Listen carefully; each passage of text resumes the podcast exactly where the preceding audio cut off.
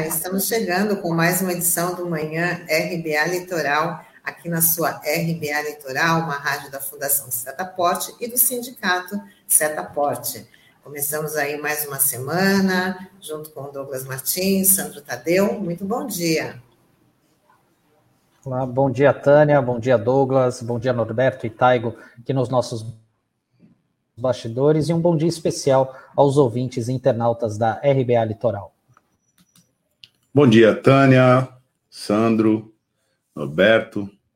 Bom dia, Taigo. Bom dia a você que nos ouve pela 93.3 FM no Dial. E bom dia a você que nos acompanha pelas plataformas digitais.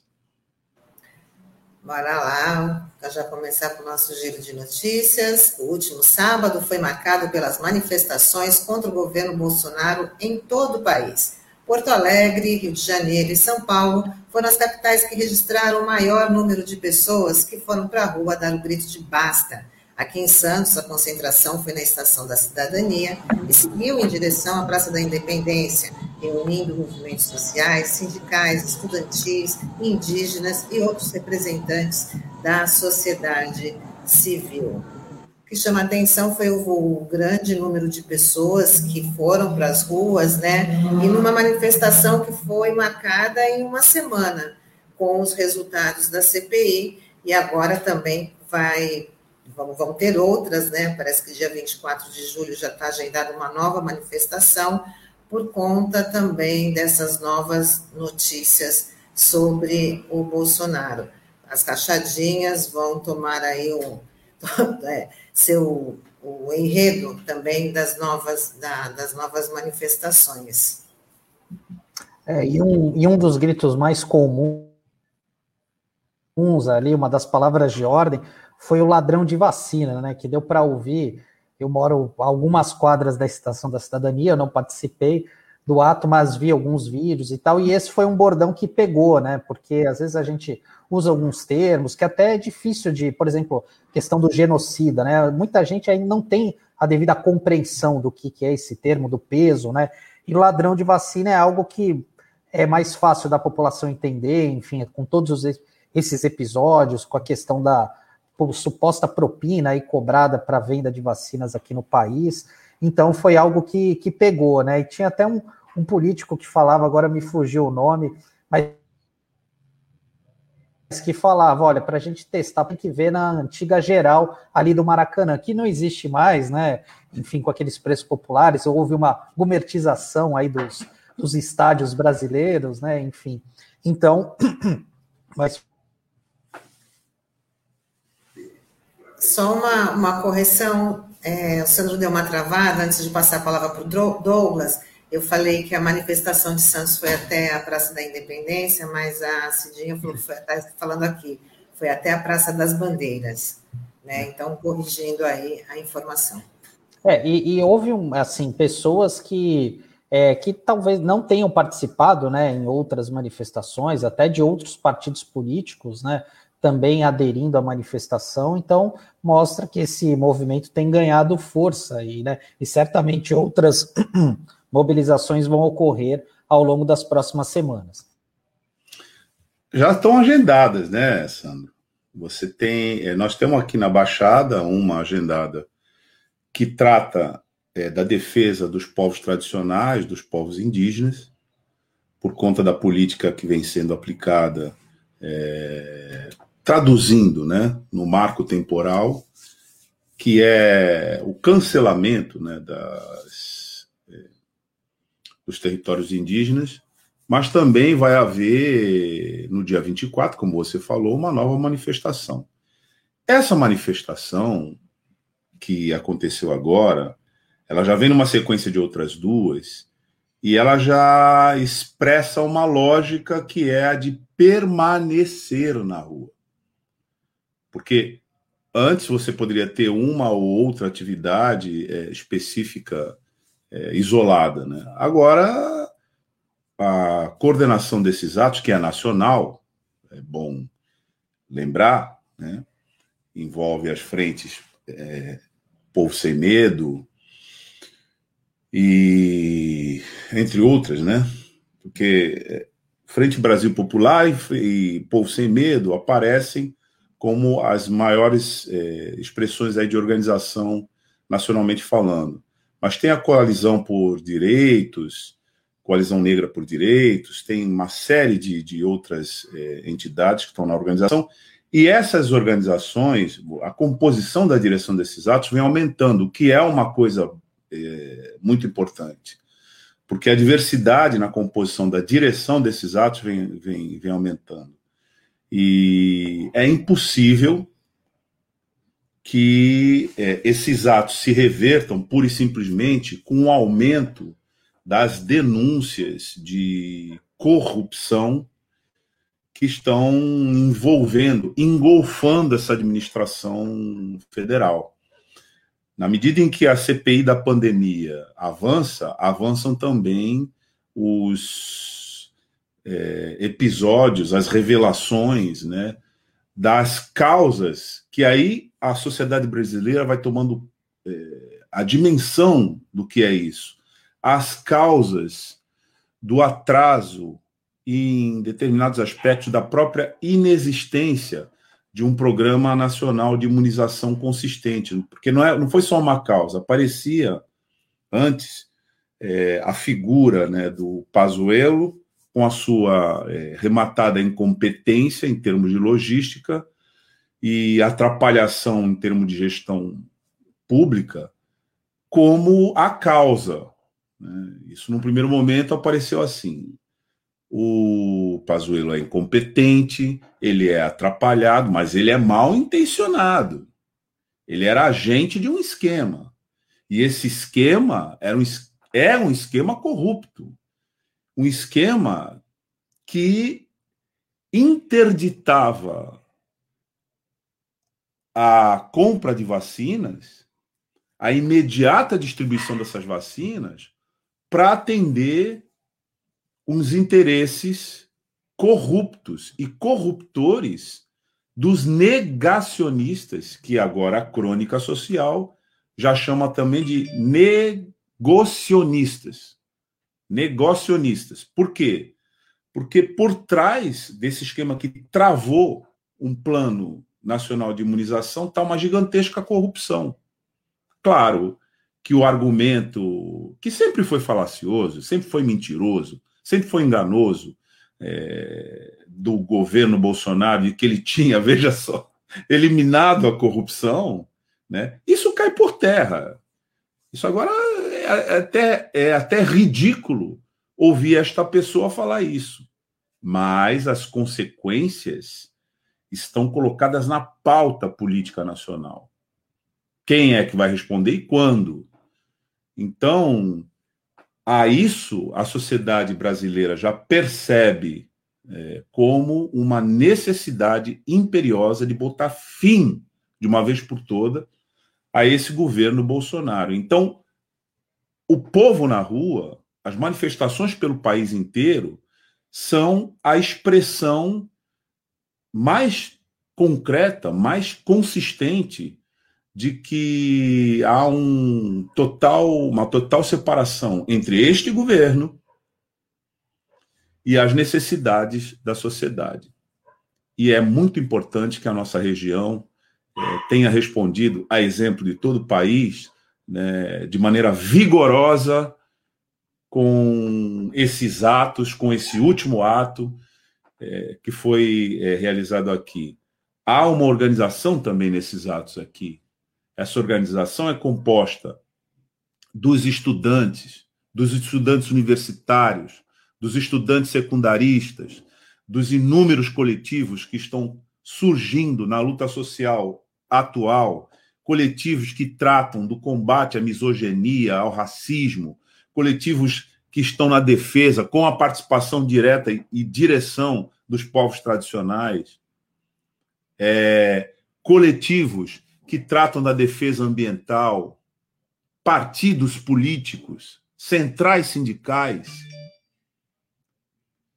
todos eles estão participando da organização desses atos e expressam, com todas as contradições, o vigor da nossa democracia, a importância da luta social, a necessidade da luta social, porque é ela, em última instância, a verdadeira arma que o povo dispõe contra a tirania. Então, Santos, que nos últimos tempos, infelizmente, se tornou uma cidade com um viés muito conservador, e em determinados aspectos, com grandes dificuldades de enxergar as contradições gravíssimas do seu território, nesse momento se integra a um movimento nacional, primeiro, de solidariedade do seu próprio povo contra a tirania, segundo, da dignidade seu, do seu próprio povo como um fator fundamental de mobilização e de erguer a cabeça diante das ameaças de um tiranete ridículo como esse Jair Bolsonaro. Bom, e, e, dando sequência aqui, a gente vai falar sobre a investigação no caso Covaxin. A ministra do STF, Rosa Weber, autorizou a abertura de inquérito para investigar se o presidente Bolsonaro cometeu crime de prevaricação. A ministra também autorizou a Procuradoria-Geral da República que solicite informações à Controladoria Geral da União, que recomendou a suspensão do contrato do imunizante. Sugeriu também que sejam tomados os depoimentos dos irmãos Miranda, que alertaram Bolsonaro sobre as supostas irregularidades na compra da Covaxin.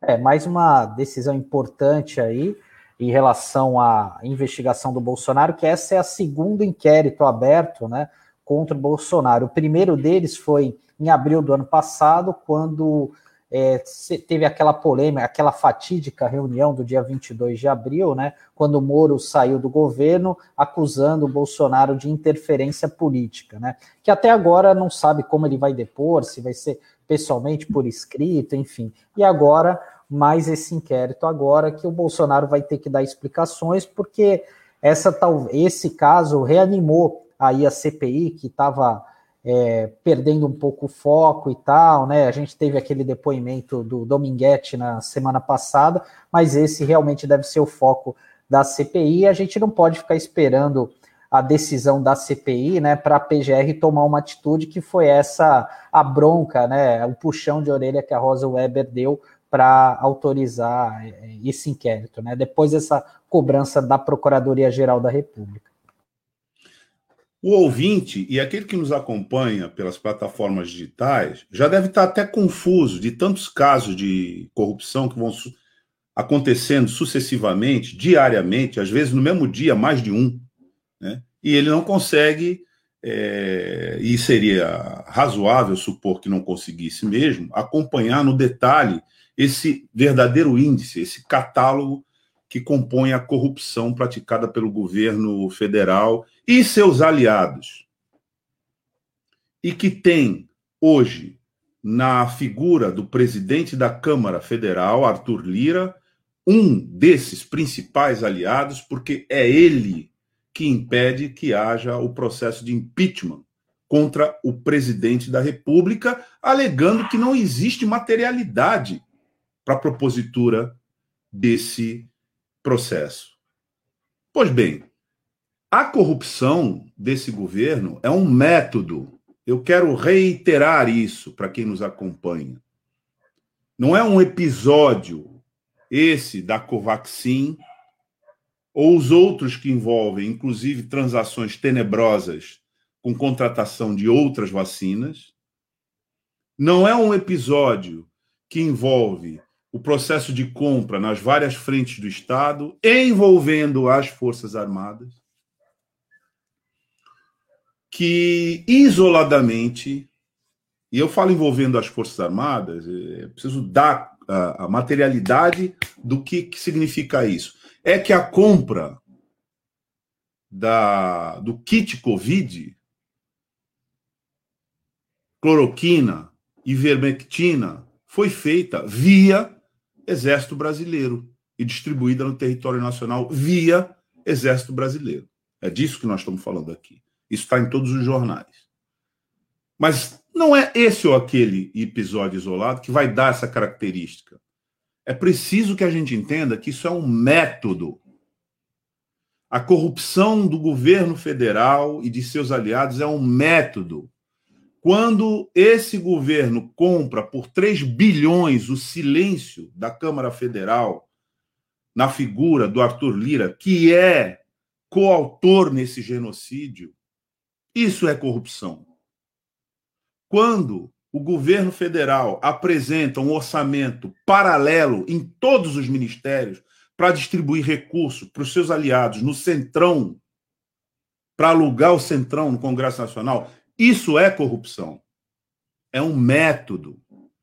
E caso você, leitor, você que nos acompanha pelas plataformas digitais, tenha, tenha alguma dúvida, é, as provas estão aí, e esse método já vem há muito tempo. Quando se levou este presidente a, ao cargo que ele ocupa hoje, se levou esse método para lá. É preciso deixar isso inequívoco. Eu peço aqui para que o Taigo compartilhe a tela comigo, porque a gente vai ouvir o que está hoje circulando nos jornais é um áudio né, em que é, o nome do presidente da República aparece como verdadeiro coordenador da corrupção já na época das rachadinhas. Para a gente ver como funciona o método. Vou botar aqui o áudio. O André nunca devolveu o dinheiro certo que tinha que ser devolvido, entendeu? Tinha que devolver, você viu? O André devolvia dois, três, foi um tempão assim, até que o Jair pegou e falou, ó, chega, pode tirar ele, porque ele nunca me devolve o dinheiro certo.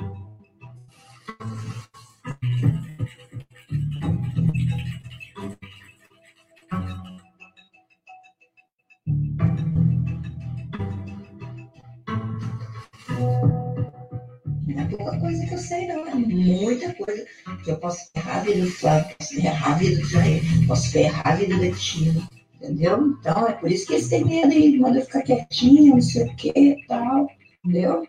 Esse negócio aí. O tio Hudson também, já até tirou um pouco fora, porque quem pegava bolada era ele. Quem me levava e me ficava no banco era ele.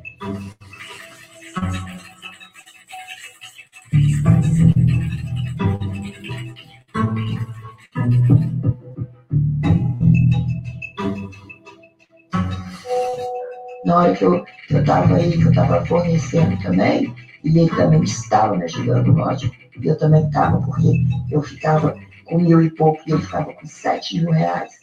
Então, assim, certo ou errado, já foi, tem jeito de voltar atrás.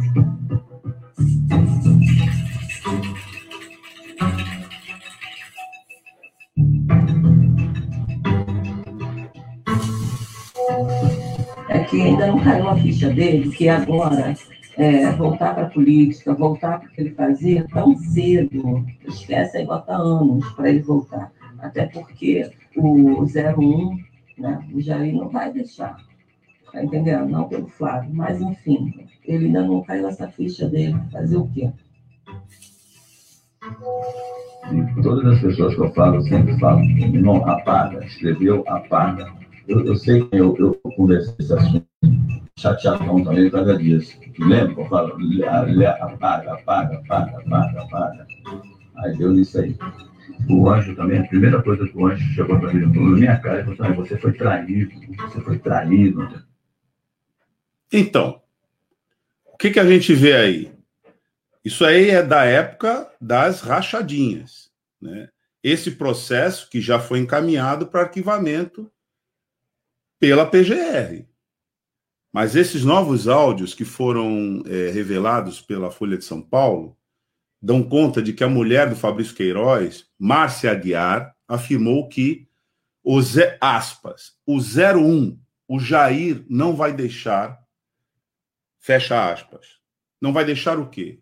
O Flávio, é, o Fabrício, desculpe, o Fabrício Queiroz voltar é, a operar na posição em que ele estava de, de recolher a propina através das verbas. Recolher a propina, não, de rachar as verbas dos gabinetes parlamentares para o clã Bolsonaro. Então, a novidade nesse áudio que hoje foi revelado pela Folha de São Paulo, e que nesse momento é, está circulando aí em todos os portais já, né, é que se fala expressamente quem é o verdadeiro 01. Como a gente ouviu aqui. Então, um áudio que envolve ex-cunhada, né, que envolve do, do, do Jair Bolsonaro, que envolve a mulher do Fabrício Queiroz, que envolve, enfim, todo mundo que estava é, operando na rachadinha e num esquema de financiamento e irrigação do clã. É isso. Então, eu coloquei isso aqui porque é preciso é, reiterar: é um método de corrupção, é uma cultura de corrupção. É uma gestão corrupta, de gente corrupta. E que, quando assumiram a presidência da República, quando assumiram a direção do Estado, levaram esses métodos para lá. Agora, quem é que foi enganado? Quem é que tinha dúvida que era isso que ia acontecer? Então, é, todo esse processo de investigação é um processo que necessariamente né, vai levar aos vários pontos em que esse método se apresenta e vai levar, exatamente como já levou, né, e parece que essa percepção começa a tomar conta da sociedade, sobre a necessidade urgente de nos livrarmos disso tudo. Douglas, e tem um fato interessante, né? Porque num dos áudios fala o seguinte, né? Que é, o combinado era devolver 6 mil reais, e eu, a pessoa que estaria no gabinete, devolvia dois ou três, aí chegou um momento que o Bolsonaro falou: não, não, chega, tira esse cara, porque ele nunca me devolve o dinheiro certo, né? E uma outra figura que aparece também, porque gente, um deles era um homem de negócios, que era o Queiroz, né? Que ficou, como ele deu aquela entrevista no SBT, né? Dizendo que ele era um homem de negócio, por isso que ele era um cara bem sucedido, mas aparece uma outra figura como sendo é, que seria o responsável por recolher esse dinheiro da rachadinha, que é um ex-coronel, é um coronel da reserva, né? Do exército, que é tio dessa ex-cunhada do Bolsonaro, chamado Guilherme Hudson, também, né? Então, é só um detalhe curioso, né, que sempre também tem algum militar envolvido, ou ex-militar, militar reformado, enfim, nessas, é, nessas operações relacionadas ao Bolsonaro, né, e mostra mais uma vez que foi um, um, um modus operandi de que passou de pai para filho, até porque a gente tem que lembrar que o Flávio Bolsonaro ainda é investigado, né, pelo Ministério Público do Rio de Janeiro, e ali é que o Queiroz acabou aparecendo, né, para noticiário nacional, inclusive o Anjo, né, que é o Frederic Vassef, né, que seria que é o advogado que recebeu essa alcunha aí dessa turma, né? Não à toa recebe o nome de Anjo, né? É isso aí.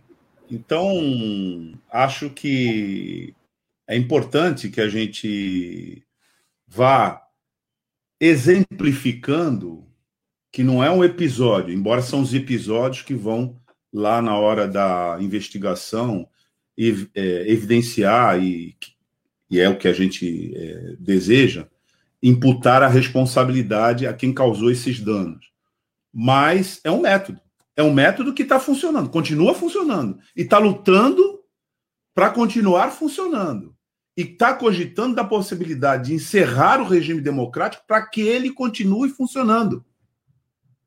É essa percepção que a gente tem que ter. Porque quando você é, cria mitos sobre possíveis instituições incorruptíveis, você está tratando o povo como criança. É como alguém prometer que, uma vez é, eleito, vai acabar com o crime de furto e roubo. Mas o crime de furto e roubo existe desde o Antigo Testamento. O que você tem que ter é políticas públicas eficientes para conter isso e responsabilizar quem resolver fazer essas transgressões. Digo isso, Sandro e Tânia, porque nenhuma, nenhuma Nenhuma instituição está acima da é, praga, né, da distorção, dos desvios de comportamento. Nenhuma. Porque a sociedade não é composta por deuses, a, sociedade é composta por, por seres humanos. Então, nem o judiciário, nem o parlamento, nem o executivo, e muito menos as Forças Armadas estão acima desses fenômenos. É tratar o povo como criança, apresentar essa ou aquela instituição como uma instituição imune a isso, só pelo fato de ela ser. Né? Então, só, só pelo fato de eu botar um uniforme, eu estou protegido contra a miséria da natureza humana. Não, não é verdade. Agora, uma sociedade democrática leva isso com maturidade, cria cada vez mais mecanismos de controle disso e responsabiliza, e responsabiliza os delinquentes. A gente não pode mais ser tratado como criança. E o povo na rua está demonstrando isso. Bom, hora de falar com o nosso colega Sérgio Pardal, que hoje vai falar sobre o futuro da Previdência na coluna Por Dentro da Previdência. Vamos embarcar o Pardal.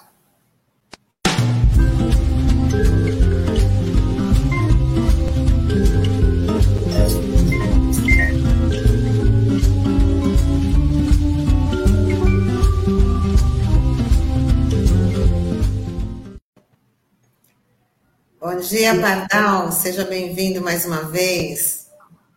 Bom dia, Tânia. Bom dia, Sandro. Bom dia, Douglas. E bom dia ao povo que nos ouve e nos assiste pelas redes sociais. É interessantíssimo ontem, hein? A composição, ontem não, sabadão, a composição da Frente Ampla. Frente Ampla de doer, como diria, como disse bastante o Juca Kifuri, um dos maiores jornalistas que o Brasil já viu. E é aquela historinha, lembra? Frente ampla de doer para derrubar Bolsonaro e o futuro, a frente ampla de futuro, a frente ampla do ponto de vista eleitoral, aí a gente não tem dúvidas. É com o Luiz no fim do túnel e um programa efetivo de política social. Mas é, por isso que eu acho importante é, o desafio que a chefia fez para a gente aí de falar do futuro da Previdência. Para falar do futuro, Primeiro, é preciso falar da história.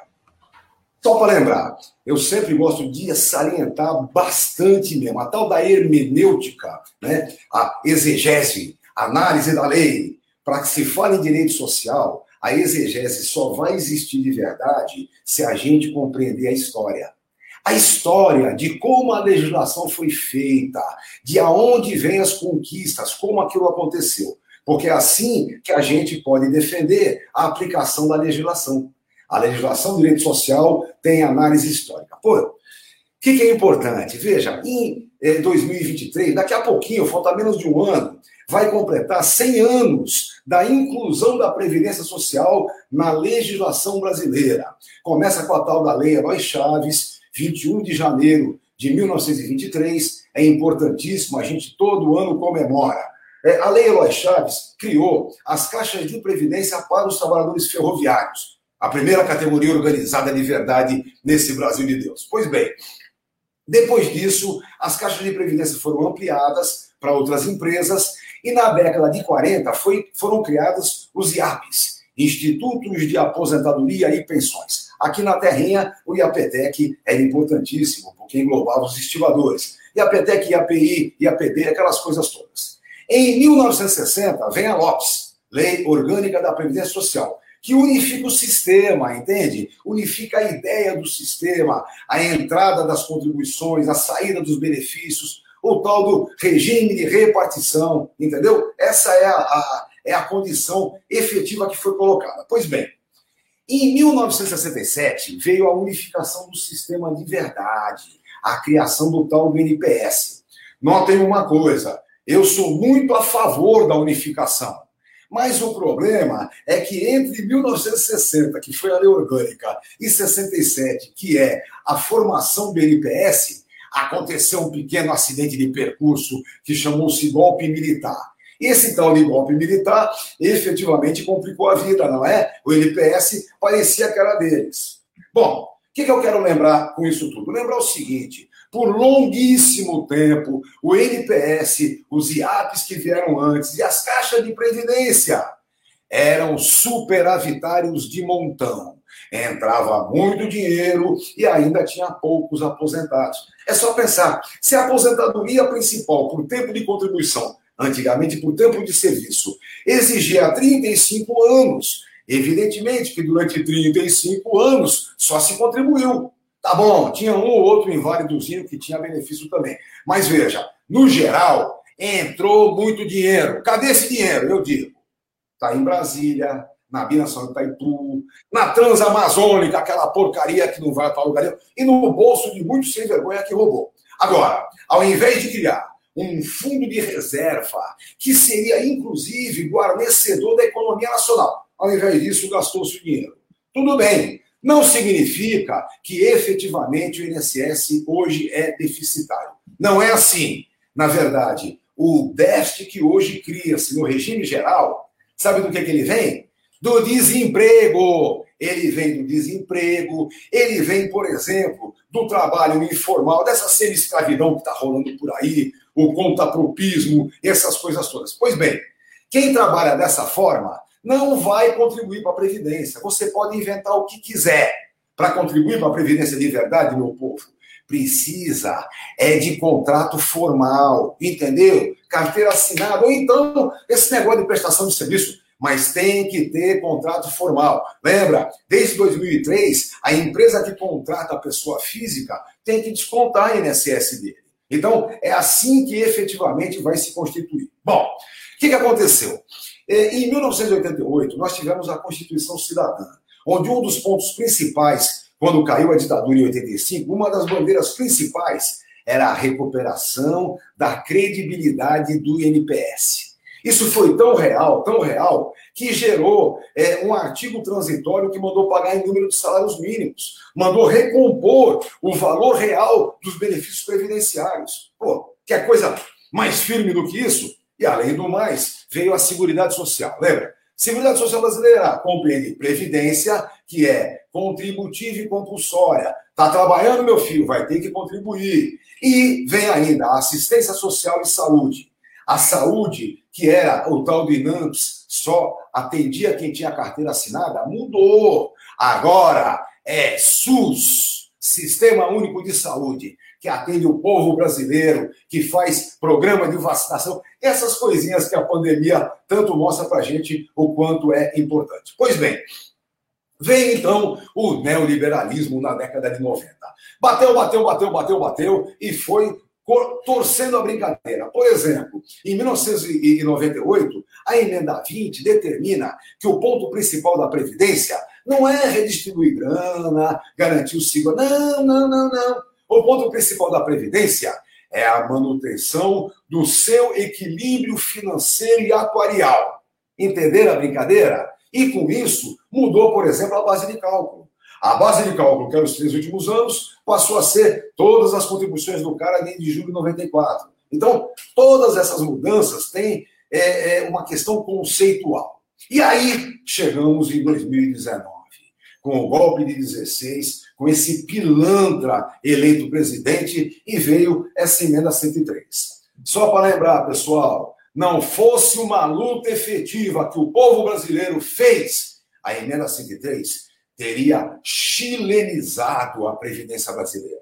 A proposta inicial deles era bem simples. Acaba o regime de repartição. Sabe, aquela história de as contribuições que entram no mês são aquelas que usam para pagar os benefícios do mês. Não, acaba passa a ser um regime de é, é, capitalização, onde cada um tem uma conta própria. Ai, que bonitinho, cada um tem uma conta própria. E como é que se paga os benefícios que já existem do regime de repartição? Esse pilantra que está na economia deu a razão. Não, é simples. A gente congela as aposentadorias e pensões por 10 anos e vai sustentando. Não é pouca a sacanagem. Não é à toa, pessoal, que esse governo que está aí, esse desgoverno que está aí, acabou com o Ministério da Previdência definitivamente. Trouxe a Previdência para o Ministério da Economia com o nome de Secretaria da Previdência. Nem social mais manteve no nome, nem isso. Bom, o que, que é importante? O importante é que a luta social que foi desenvolvida não permitiu a chilenização do sistema brasileiro.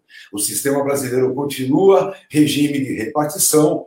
Perdemos muito, hein? Perdemos a aposentadoria por tempo de contribuição. Essa eu, infelizmente, nunca mais acho que vai ser possível. E perdemos bastante nos cálculos, nas exigências. Por exemplo, cálculo da invalidez e da pensão por morte estão absurdos. Nós já conversamos aqui bastante sobre isso e tenho clara certeza que vai dar muito pano para manga, vai dar muita discussão esse tipo de coisa. Bom, aí chegamos na questão principal. Qual será o nosso futuro previdenciário? Bom, eu disse, o sistema do seguro social em si foi mantido ele continua existindo, é um regime de repartição. Ah, os servidores públicos, na reforma de 2003, foram trazidos para esse mesmo sistema. Então, ele existirá. O que, é que nós podemos fazer no futuro? Lutar, não é? Do ponto de vista da mudança legislativa, se tivermos um bom governo no futuro, vai dar para reestruturar a condição efetiva é, de garantia do segurado a condição efetiva de que o segurado se aposente de verdade.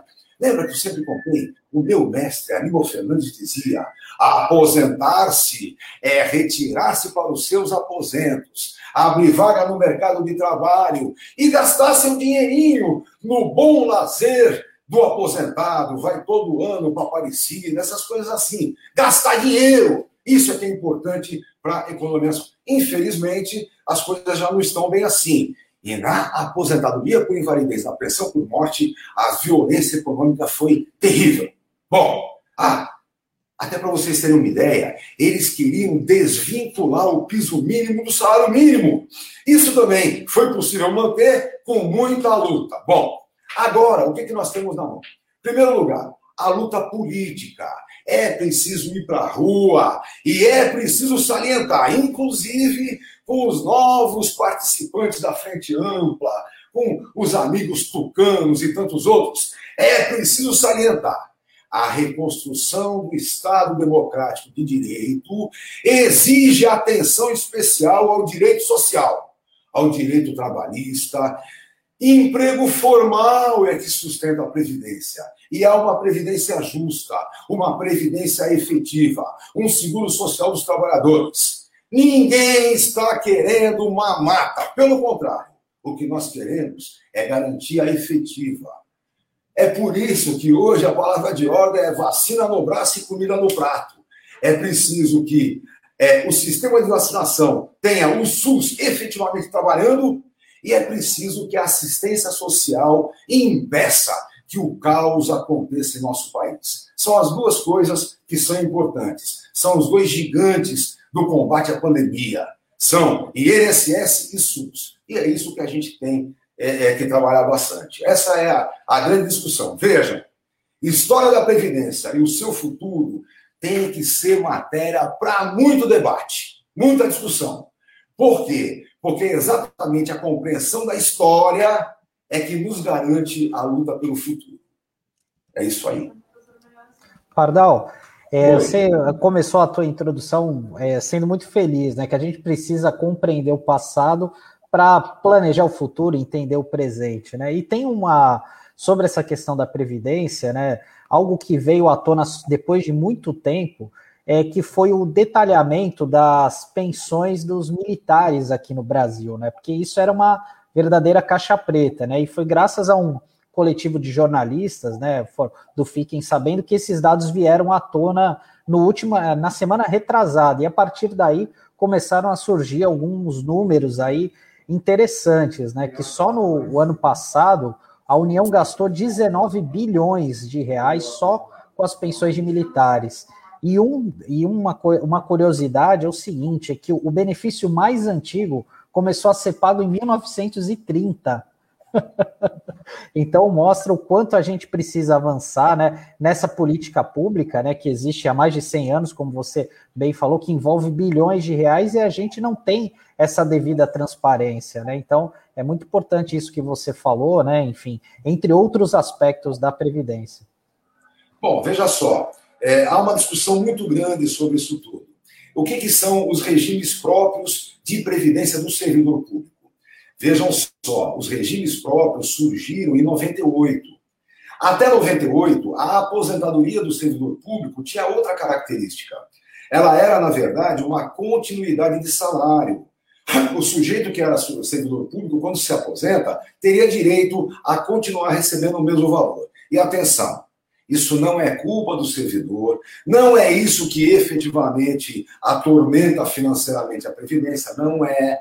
E também existe uma outra relação para discutir sobre isso. A grande massa do servidor público ganha é pouco, viu? É meia duziazinha de gato pingado é que faz essa pressão toda. E aí, há uma discussão muito grande sobre a pensão da filha é, do militar. Primeira coisa importante é lembrar: tinha essa caracterização antes para todo servidor público, civil também. Filha maior de 21 anos, porém solteira e não servidora pública, tinha direito a esse benefício. O benefício para o servidor público acabou em 90, com o Estatuto do Servidor de 90. Acabou. Para o militar, continuou mais um tempo. Acontece que hoje em dia, eu não tenho nem profundo conhecimento, porque nem fui investigar, mas existe hoje uma contribuição extra para os militares que entram agora e que querem que as filhas recebam a sua pensão. E eu soube também que esse, esse pingadinho extra ninguém paga, porque as coisas mudaram as coisas se modificaram. É, como eu digo sempre, se em 1988 nós, os homens, adquirimos o direito a receber a pensão por morte se ficarmos viúvos, isso é uma conquista das mulheres, não nossa. As mulheres é que conquistaram o seu lugar cada vez maior no mercado e cada vez fazem mais falta no orçamento do casal, no orçamento da família. Então, são essas as coisas que a gente tem que brigar bastante. O fim desse tipo de pensão é uma luta, inclusive das mulheres, porque tem que acabar esse tipo de coisa. Agora, tem algumas eh, minúcias importantes nisso que eu faço muita questão de ressaltar. Tem muito pagamento aí que é absolutamente fora da lei. Tá bem? Absolutamente fora da lei. Vejam, existem ainda viúvas de ex-combatentes que ganham efetivamente o que o marido estaria ganhando se nativo estivesse. E aí tem prático, por exemplo, que trabalhou na Segunda Guerra. Tem, é verdade. Agora, eu não conheço nenhum deles que ganhe é, é, acima do limite constitucional. E aí eu me lembro uma vez, alguém me perguntou assim: se uma viúva que ganha o dobro do limite constitucional tiver o corte do seu benefício para o limite, você entra com uma ação? Eu digo, eu não. Por quê? Não é uma questão de moral ou não moral. Todo mundo que me conhece como advogado sabe que eu não entro com ação que eu acho que não vai ganhar. E essa, por exemplo, não tem que ganhar de jeito nenhum. É, é uma questão até simples de pensar. O que é a pensão? A pensão por morte é uma garantia daquele que tinha dependência econômica do morto. E aí, isso é a visão, é a necessidade da pensão. Eu pergunto, alguma necessidade é maior do que 40 mil reais ao mês? Não é possível, né? Então, não há nenhum problema sobre é, a manutenção do teto. Se eles estão mantendo ou não, não sei. Não há nenhum problema em manter. A lei permite sim que não se pague acima do teto. Eu me lembro de uma menina, uma, uma desembargadora que é aposentada, e que foi chamada para o ministério e não foi porque ela já ganhava no teto e não podia somar duas vezes o teto. Ora, pelo amor de Deus, não é? Se já ganha no teto, ela deveria ir sem ganhar coisa nenhuma e agradecer ao mundo a condição que ela está como servidora. Então, sabe, as coisas não são assim é, é, tão violentas. Ah, mais uma coisinha também. Por mais que seja profundamente importante, Sandro, as denúncias, é, bater em cima disso, é bom lembrar que não é isso que resolve financeiramente. Por quê? Porque o valor de um é enorme, mas no geral é uma bela porcaria. Então, é preciso sim o combate efetivo a tudo que extrapola a efetiva legalidade. É preciso também refazer a legislação efetiva. É um negócio engraçado, né? Todo mundo fica discutindo reforma no campo administrativo. Os caras têm a capacidade de achar que pode acabar com a estabilidade do servidor público.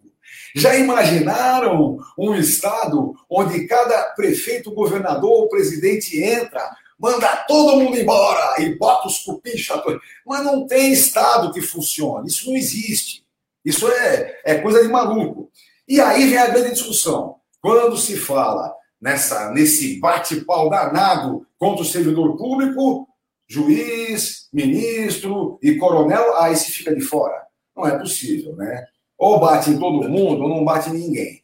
De uma forma geral, eu sempre vou ressaltar, mais hora menos hora, a nossa Previdência Social vai ser unificada, com servidores, com todo mundo numa Previdência só, mas que seja digna. Se a condição é de um salário mínimo até o limite máximo hoje de 6 mil e piripipi, está de bom tamanho. Não, não é ruim, está de bom tamanho.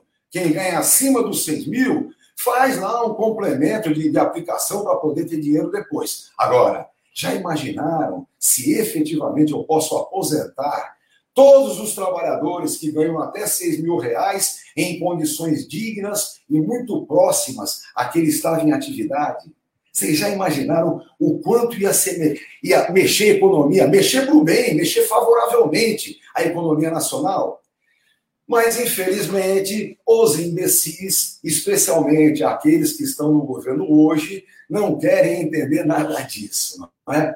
De qualquer forma, é, eu gosto muito de, de ressaltar: nós fomos é, derrotados, talvez, mas não por 7 a 1 na emenda 103. E sobrou um bom espaço para a gente brigar. É nesse espaço que a gente vai brigar, judicialmente, inclusive. Uma boa tese que está circulando por aí é que Aposentadoria e pensão por morte não podem ter valor reduzido, porque afronta é, o princípio do não retrocesso, princípio definido pelo Canotilho, maior constitucionalista do mundo, português vivo ainda, e todo mundo devia aprender direito constitucional com Canotilho. Então, é isso, a luta é boa no momento e acho que a gente deve jogar na rua, sem esquecer, não existe reconstrução do Estado democrático de direito se não houver toda a atenção ao direito social. Isso aí, Pardal. Mais uma vez aí, muito obrigada. Desejando para você uma ótima semana. E valeu muito obrigado. pela participação. Beijos e abraços para todo mundo. Valeu, valeu. Tchau, tchau Pardal. Tchau, Pardal. Tchau, tchau. Bom, agora a gente volta com o tema da Escola Cívico-Militar e vamos falar com a professora Sônia Laide Neves. Ela é diretora da Escola Jorge Berembach Senra, em São Vicente. Vamos trazer a Sônia.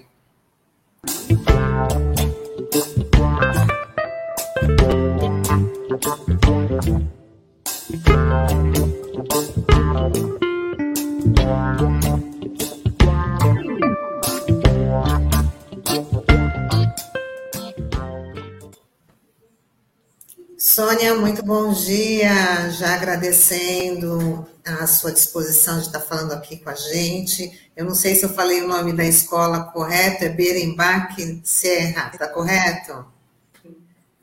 Bom, Sônia, vamos contextualizar aí nossos, nossos ouvintes, nossos internautas, né? O que está acontecendo nessa, nessa unidade escolar que está aí programada para adotar o modelo cívico-militar.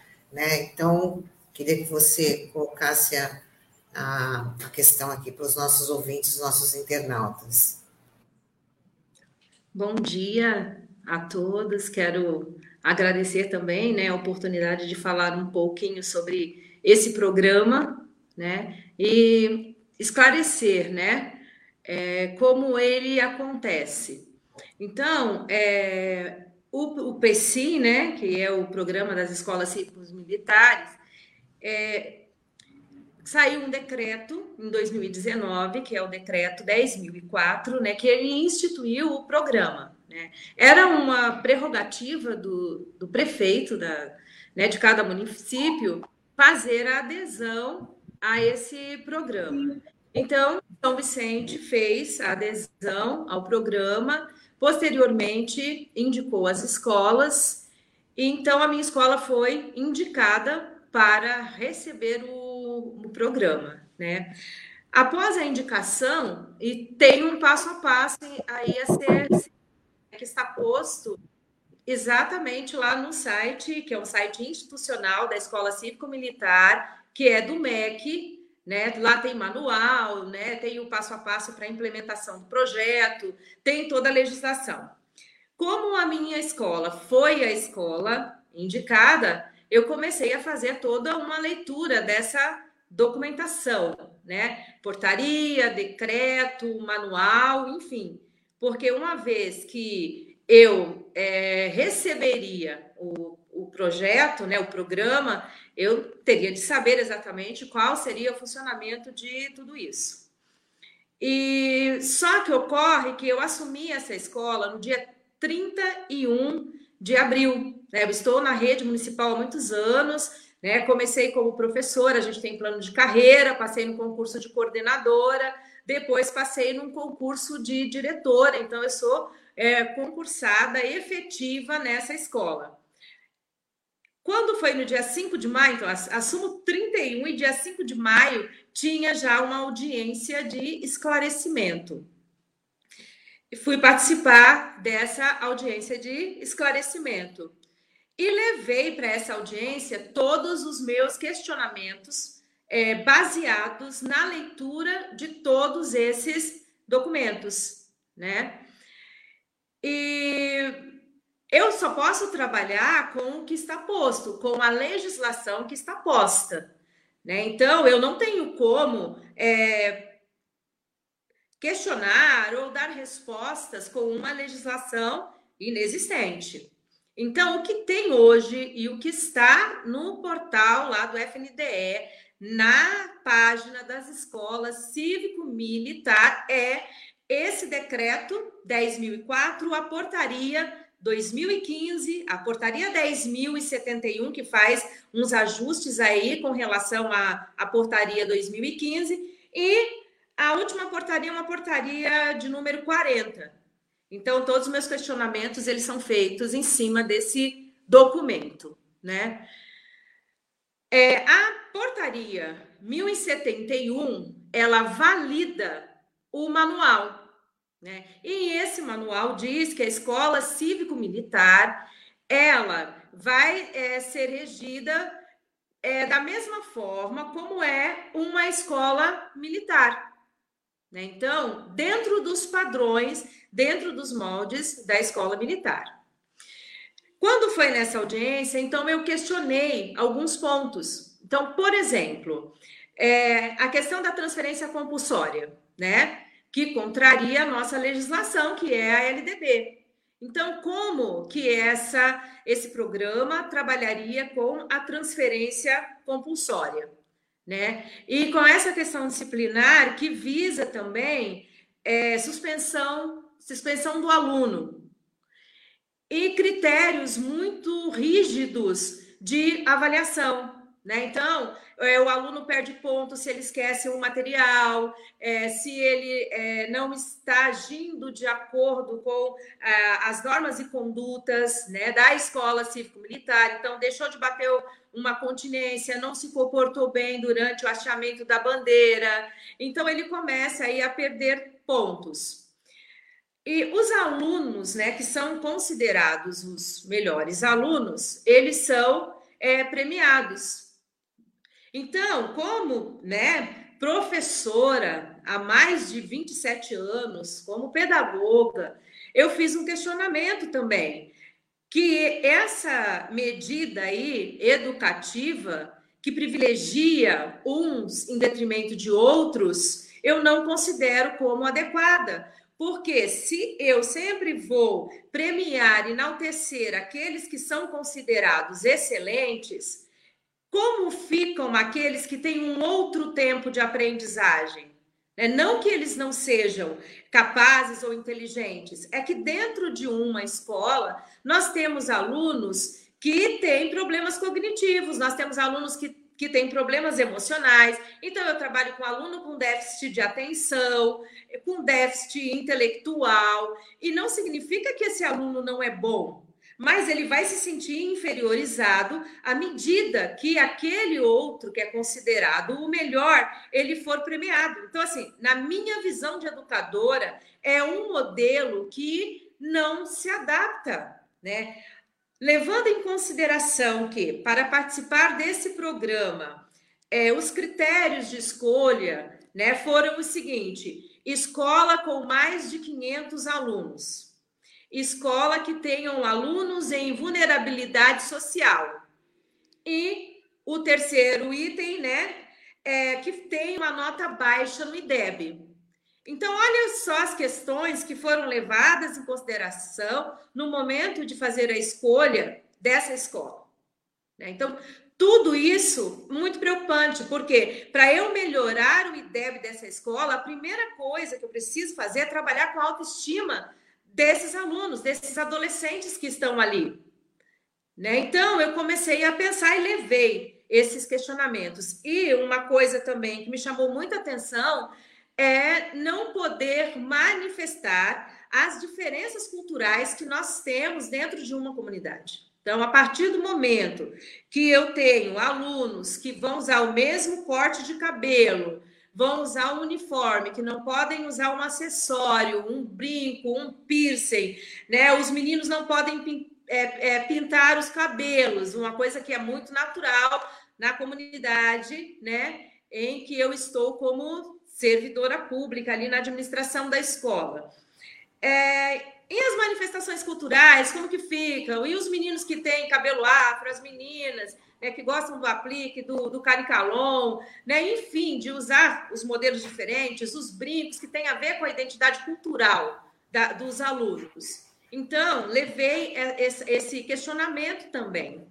E quando eu comecei a, a, questionar sobre essa, essa diversidade cultural que nós temos e que não deve ser coibida, e sobre essa questão é, disciplinar, que eu não acredito nessa medida punitiva, que eu transfiro o problema de lugar, então, assim, o aluno ele não se adaptou nessa escola, eu dou uma transferência compulsória para ele, registro que ele está sendo transferido por mau comportamento, né? E o que, que eu fiz por esse aluno? Eu acredito numa educação transformadora, numa educação libertadora, é, uma, uma educação que pega um, um menino assim e que, de repente, através do diálogo, da escuta ativa, né, esse aluno vai, vai ter um outro comportamento. E, inclusive, ele pode ter um outro comportamento a partir da minha postura, de ver a forma que eu, que eu trato, da forma que eu converso, que eu acredito também que nós ensinamos pelo exemplo, né? Então tem toda uma questão aí que eu acredito, né? E daí é, foi falado, né, na, nessa audiência que o manual ia ser revisto, que eles iam tirar do manual a questão da, da transferência compulsória, dessa rigidez do uniforme, né? E seria uh, feita uma adaptação para que as coisas acontecessem de acordo com a Secretaria da Educação, enfim. É, só que esse documento ainda que está né, para ser refeito, para ser revisto, ele ainda não foi publicado e ele ainda não existe. Então, toda a minha fala ela foi feita de acordo com essa legislação que está posta. Passada essa, essa reunião, né, essa, essa audiência pública de esclarecimento, que foi feita online, né, foi é, feita de forma remota e visto que a comunidade escolar, na qual eu sou gestora, a maioria não tem acesso à internet, muitos não têm aparelho celular, né? E isso eu tenho como provar, porque assim que eu cheguei na escola, né, que eu fiz, é, comecei a conversar com os pais, a receber pais, era assim, professor, eu não tenho como entrar no WhatsApp da classe, eu não tenho internet, eu não tenho celular, ou então era aquela mãe assim, é, eu, se não tiver uma outra forma, um material impresso, eu não vou conseguir. Então, foi onde eu disponibilizei livros didáticos para os alunos, né? Os professores fizeram apostilas para entregar para os alunos. Nós começamos todo o movimento de entregar material impresso para esses alunos, né? Então, eu sei que é difícil o acesso à internet. Então, nessa audiência em que os pais deveriam ser ouvidos, a comunidade deveria ser ouvida, ela não deu acesso a essa comunidade. Nós tínhamos dois pais nessa audiência. Então, o que que eu decidi? Como no passo a passo fala, né, que o diretor ele pode reunir a, a comunidade escolar, né? Eu quero até ler exatamente como está no passo a passo, está assim, ó. A etapa consultiva na escola pode ser organizada e coordenada pela diretoria escolar. Então, eu li isso no manual, pensei, chamarei todos os pais e esclarecerei, né, com a legislação como é essa escola cívico-militar. Então, foi onde eu fiz um PowerPoint com resumo de toda essa legislação, chamei os pais à escola, né? É, o chamado que eu fiz na internet, eu só convidei os pais para uma reunião, porque não era especificamente só para falar do PECIM. Eu queria dar orientações pedagógicas para os pais e explicar aos pais que nós não retornaríamos presencialmente por conta das condições é, do prédio, que eu estou com muitos problemas estruturais, né? Todos esses problemas comunicados à Secretaria da Educação. E assim, aguardando para que as coisas se resolvam. A secretaria está tomando providência, né? É, já recebi o engenheiro para fazer avaliação, enfim, as coisas estão caminhando. E aí, nessa, nessa reunião, eu falei do projeto, apresentei e deixei uma lista para que os pais assinassem no final, colocando se eles eram a favor ou se eles eram contra o, o projeto nesses moldes. Então falei da transferência compulsória, que o diretor ele teria que assinar a transferência escrevendo lá que o aluno estava sendo transferido por mau comportamento, né? É, falei da questão da roupa, do cabelo, tudo como estava no manual. E aí, os pais, eles optaram por não. Dos 302 pais que eu ouvi, né, é, que a gente conversou, eles votaram não. Né? Então, eu tenho aqui uma folhinha, os pais assinaram RG, né, nome do pai, e do lado eles colocam. Então, a maioria não quer o projeto, né? Fiz um relatório de tudo isso, né? Ó, tem os pais que querem, mas tem os pais que não querem. E encaminhei né, à Secretaria de Educação, porque é o que eu preciso fazer, né? É, de acordo com esse passo a passo. Então, eu fiz tudo dentro da legislação. E falei aos pais: olha, na audiência pública foi colocado que haverá uma reformulação desse documento. Assim que esse novo documento for postado, é, eu passarei para vocês. Eu farei de novo a leitura e falarei o que foi modificado ou não. Só que assim, o processo ele está em andamento, mas esse novo documento não saiu. Então, é, tem um grupo que me chama de mentirosa nas redes sociais fala que eu não entendo de educação, que eu não sei o que eu estou falando.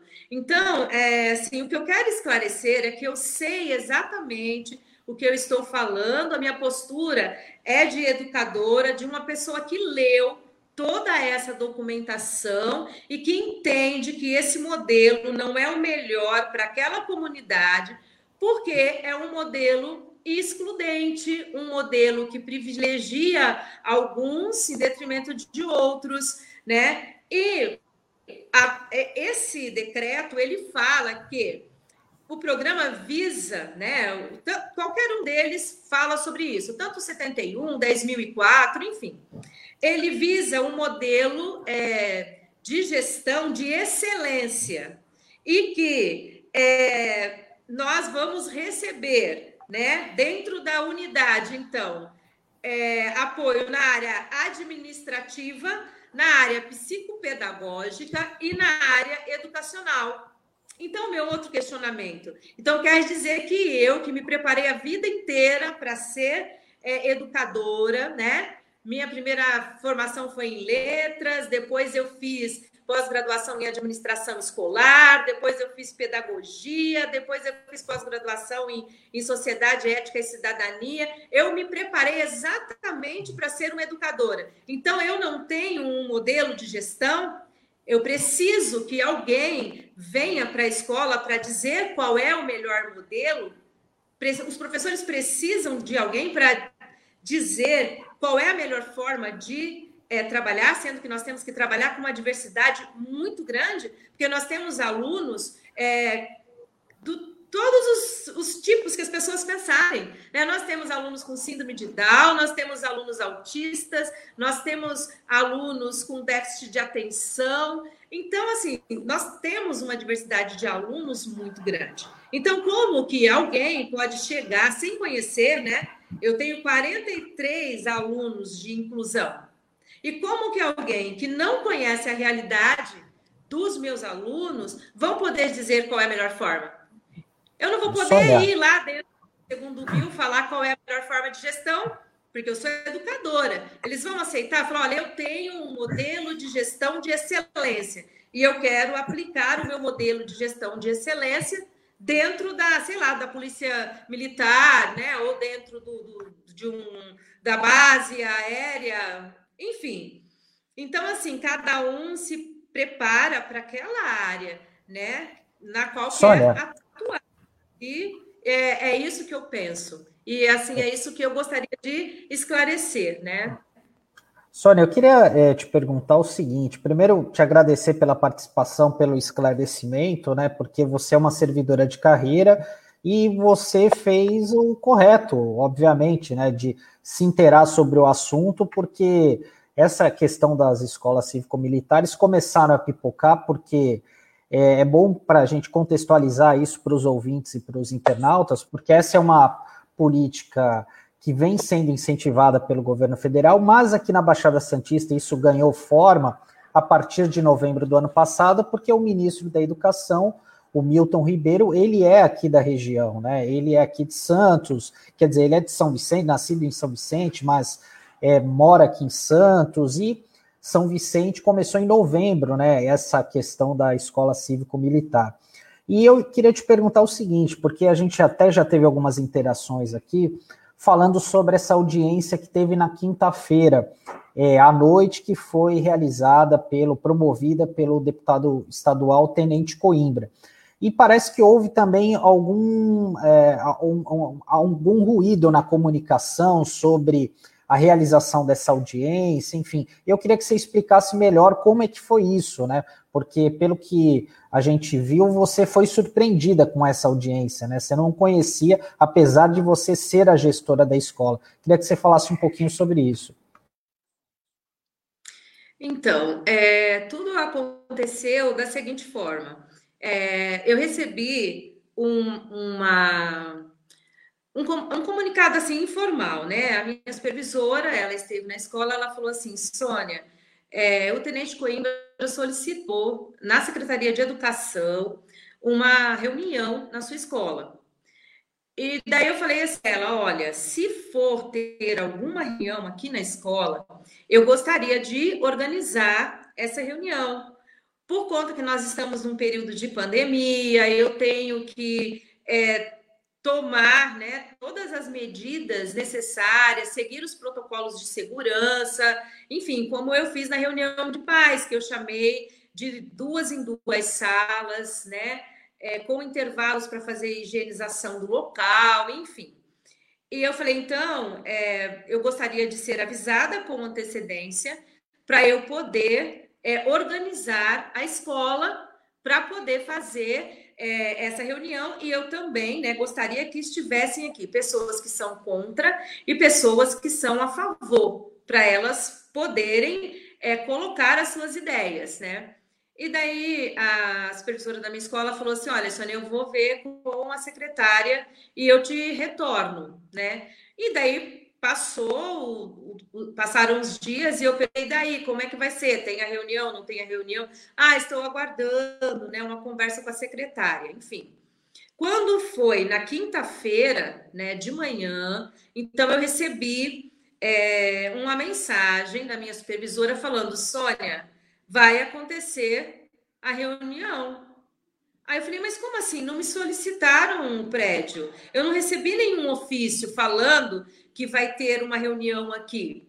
E daí eu pensei justamente nas questões é, que são administrativas, né? Então, como diretora de uma escola, para que haja um evento na unidade, é necessário que a pessoa vá lá, que ela entre com requerimento, né? E aí eu preciso ver o, o, é, o, horário, o dia, se isso não vai interferir no andamento da escola, para depois autorizar ou não essa reunião. Na quinta-feira foi um dia que eu estava entregando as cestas básicas, né? Que é, vieram da, da diretoria de alimentação escolar, né? Da prefeitura, que encaminhou para entregar aos alunos, e eu estava aplicando também é, uma avaliação para aferir né, o, o, nível de conteúdo, defasagem dos alunos, enfim. Então, eu tinha todo um cronograma que iria até às 17 horas naquele dia. E eu já havia pedido para os funcionários para chegarem às 6h30 da manhã, para a gente dar conta de entregar essas cestas e fazer todo o, toda a organização. Então, nós nos mobilizamos para organizar tudo isso.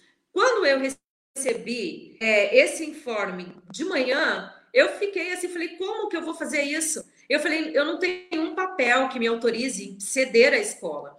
Então ela falou, eu vou à escola para a gente conversar. Ela foi à escola com mais dois supervisores e eles me disseram o seguinte, que é, o deputado havia feito uma solicitação junto à Secretaria de Educação e que havia é, sido autorizada essa reunião na escola. Né? Então, é, eu falei, e depois do horário, eu tenho acúmulo de cargo legal, porque eu dou aula à noite no estado.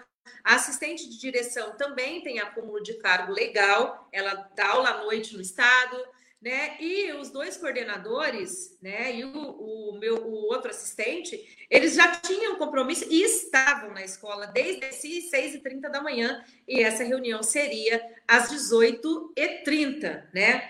Então, os supervisores eles falaram: não, a gente fica é, na escola e, e para participar dessa reunião.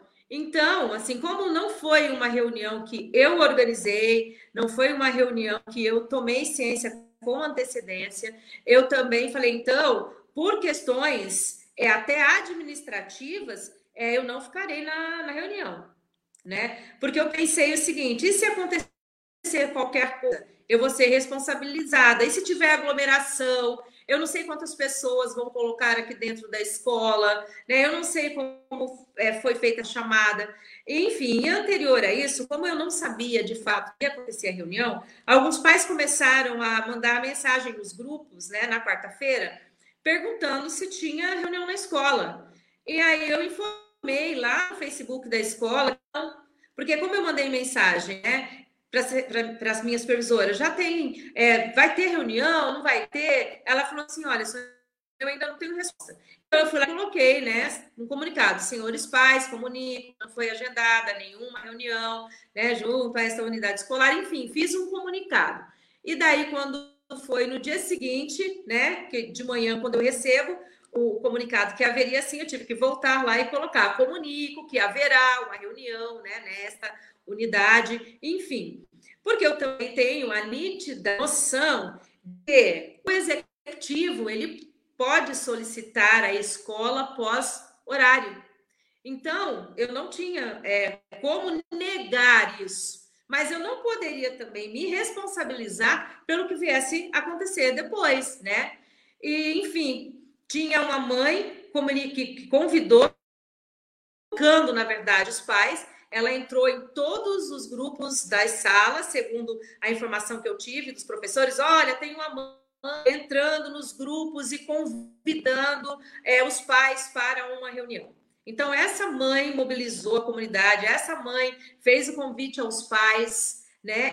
E aconteceu essa reunião é, na quinta-feira, a partir das 18h30, lá na unidade escolar, da qual eu não participei.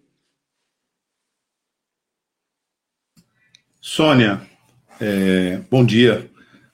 Muito, muitos detalhes você está trazendo aqui, inclusive tem interação aqui. É, a Tânia Moraes está dizendo, está tá reagindo né, à sua informação, dizendo que então está explicado porque a direção não esteve na presen presente à reunião. É urgente que você esclareça isso é, novamente aos pais. Mas, de certa maneira, olha, tem uma outra interação aqui da Fabiana Prado Pires, e ela disse que a forma arbitrária de designação da reunião já evidencia a arbitrariedade que envolverá todo o sistema de implantação. E esse é o resultado do trabalho de um deputado que foi eleito aliando-se a um déspota como o Bolsonaro. Bem, na verdade, nós estamos aqui com um método é, que começa, pelo que você está descrevendo, pela, pela desconsideração da comunidade escolar. Pelo que você está descrevendo, é isso. Porque os conflitos que aparecem aí são conflitos é, que dão conta é, de uma imposição.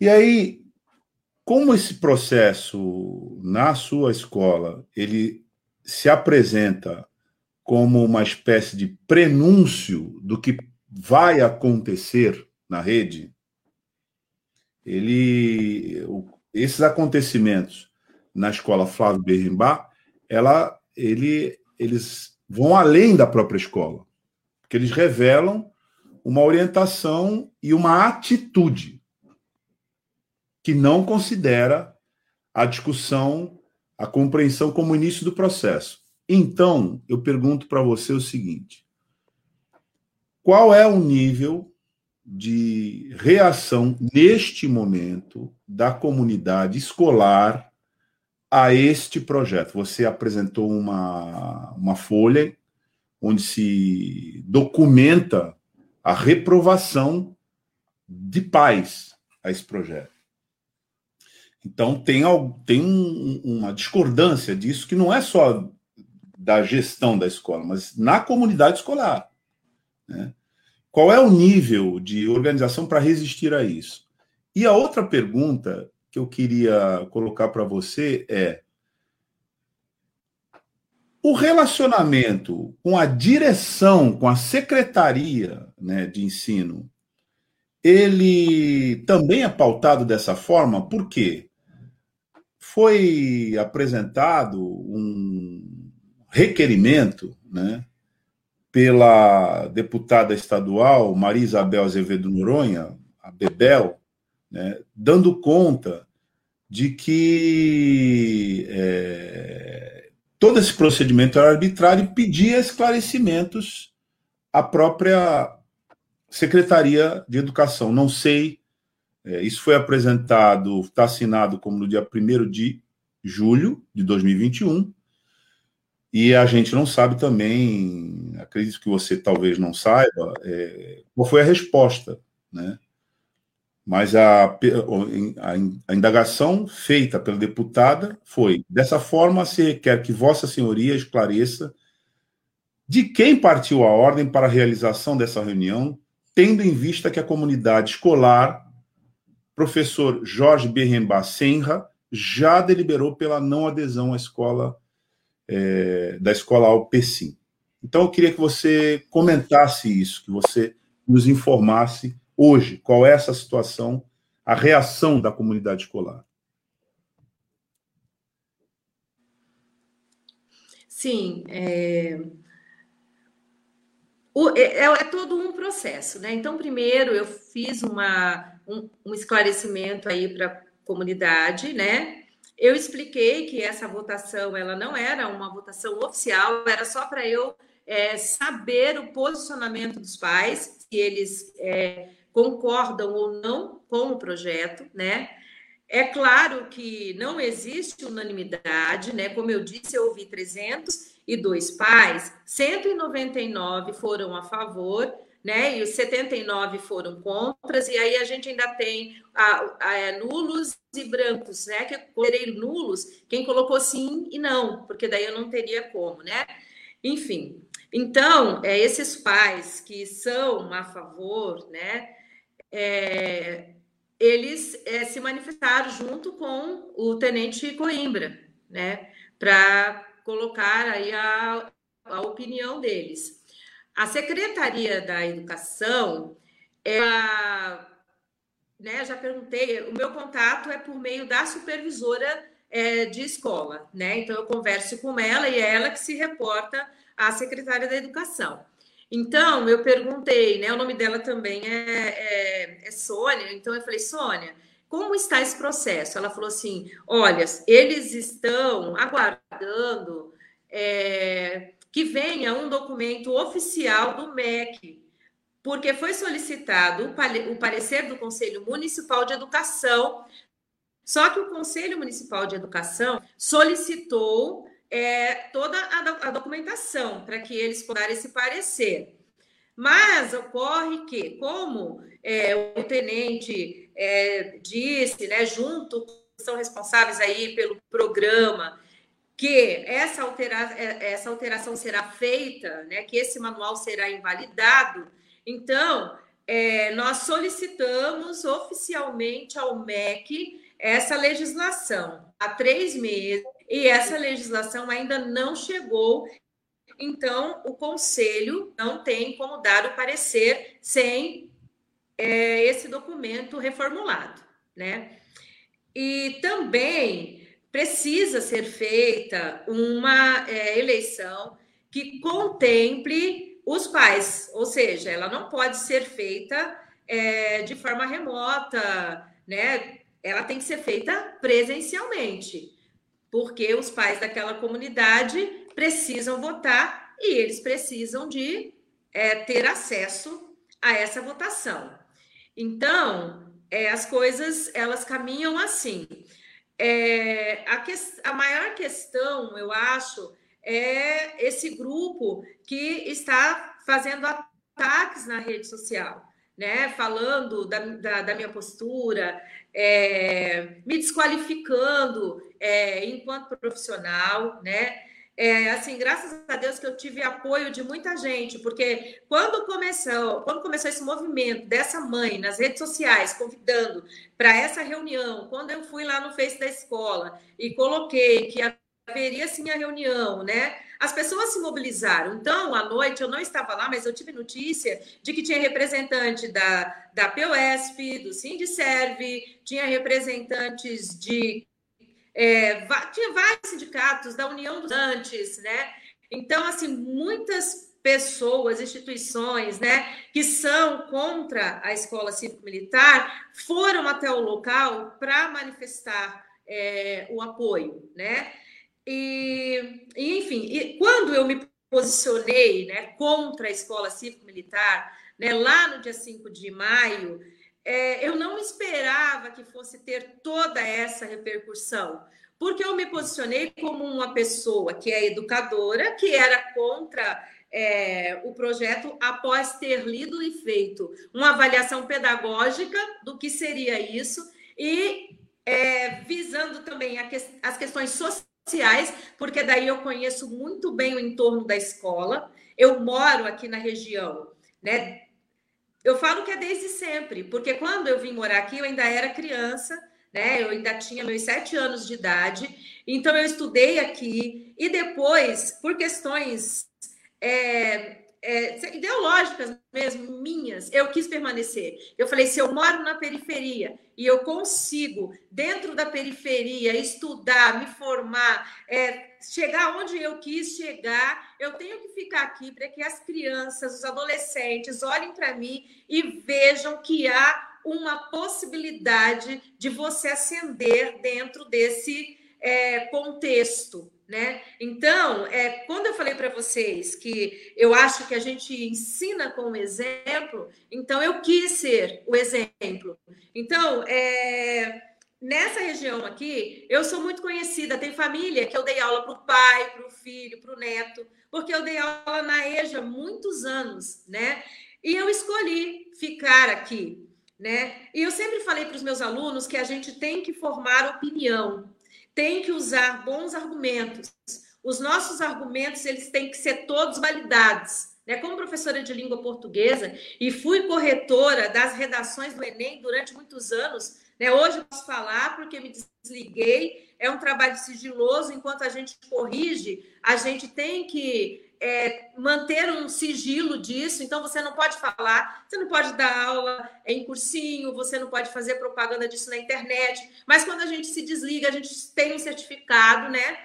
E tal. Eu falei, eu não posso agora é, ter um posicionamento incoerente é, em relação a tudo que eu falo com os meus alunos. Eu sempre falo para eles: quando vocês forem fazer, quando vocês forem estudar para uma redação do Enem, tenham como base a Constituição Federal, porque vocês nunca vão errar se vocês citarem para assegurar lá, para validar, né, para tornar é, coerente o texto de vocês, a Constituição, porque vai garantir o direito de ir e vir, vai garantir a liberdade de culto, vai, vai garantir para vocês o acesso né, assegurado da educação, da saúde, do lazer. Então, enfim, e eu falava sempre: olhem legislação, se atualizem, né? Enfim, porque a gente precisa de validar todos os argumentos que a gente tem. Então, eu tenho todo um discurso na minha prática. Né? E eu falei assim, puxa, e agora? Como que eu não vou me posicionar? E aí as pessoas falavam assim para mim, como diretora, você tem que ser neutra. Eu falava, mas eu estou num país democrático e eu tenho liberdade de expressão no município existe um documento que é um documento que garante essa gestão democrática. Em nenhum momento no estatuto é, do Magistério de São Vicente diz que eu tenho que ficar com a minha boca fechada quando eu não concordo com alguma coisa. Então, Sônia, eu vou validar. Sim. Não, é, a propósito dessas contradições que você está é, descrevendo, uma, inclusive foi chamado aqui é, uma referência que penso que todo mundo é, tem essa dúvida sobre a compatibilidade entre esse modelo e a lei de diretrizes né, que orienta né, a educação. Primeiro, uhum. há essa dúvida. É compatível? Uhum. Segundo, me parece que é uma é, importante informação para a sociedade nesse momento, para quem nos ouve aqui, quem nos acompanha pelas plataformas digitais, quem é esse professor, esse seria educador, que vai atuar na sala de aula no modelo da escola militar. Quem é ele?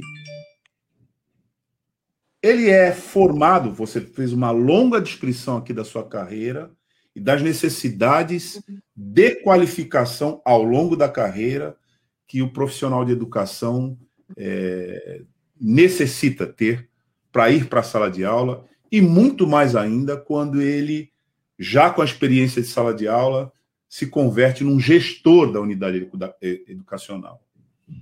Então, são duas coisas muito importantes para é, a opinião pública ser informada.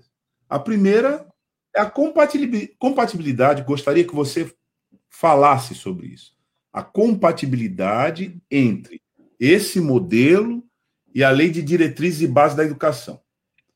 E a outra é quem é e como vai proceder esse educador desse modelo da escola cívico-militar. É um professor da carreira? É um pedagogo é, que pertence aos quadros é, dos servidores públicos municipais que têm carreira própria na, na, na educação, ele é qualificado para implementar as diretrizes pedagógicas discutidas nacionalmente e que são a base da educação pública no país, ele tem condições de conduzir, a partir da sua formação, uma avaliação pedagógica do desempenho e da evolução do aluno a partir é, das suas condições específicas colocadas no território onde a escola se encontra, é, ou seja, é compatível com a lei de diretrizes e base da educação? Quem é esse servidor ou esse professor ou professora que vai adentrar a sala de aula para conduzir o projeto de ensino da escola cívico-militar. Bom, de acordo com a legislação, é, só fala que é um militar, né? Vai, que é um oficial que vai acompanhar o trabalho é, administrativo o tra e o psicopedagógico, né? E o educacional. Então, é, não tem a, a obrigatoriedade de uma formação, tá? Ele tem que ser um militar.